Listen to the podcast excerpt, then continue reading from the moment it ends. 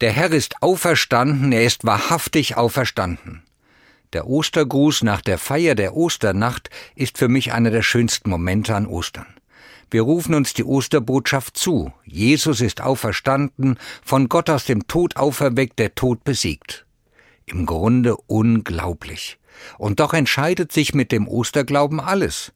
Ist mein Glaube Wunschdenken oder gibt es seit Ostern eine neue Wirklichkeit und der Tod hat nicht das letzte Wort? Wie das ist mit der Auferstehung, ich weiß es nicht. Aber wenn das stimmt, dann muss ich es auch jetzt schon erfahren können. Vielleicht so wie bei den beiden Emmaus-Jüngern. Nach Emmaus wollen sie. Unterwegs stößt einer zu ihnen, begleitet sie auf dem Weg, der Auferstandene. Sie erkennen ihn nicht, spüren aber eine wohltuende Nähe, als ob Kraft in sie strömt. Ihr Herz ist angerührt, brennt, werden sie später sagen. Gemeinsam kehren sie am Abend ein, sitzen miteinander am Tisch. Als er das Brot bricht, wie er es vor Ostern getan hat, da gehen ihnen die Augen auf, und sie erkennen ihn.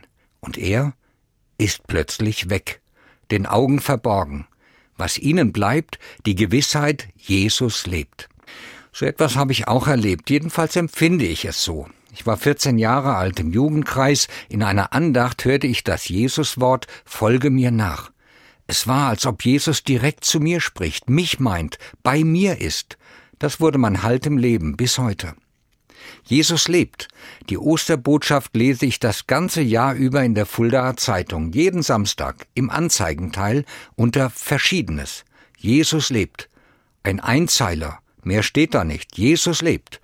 5,48 Euro lässt ein anonymer Auftraggeber sich das kosten. Jede Woche. Ein Bekenntnis ist es und eine Einladung zum Glauben.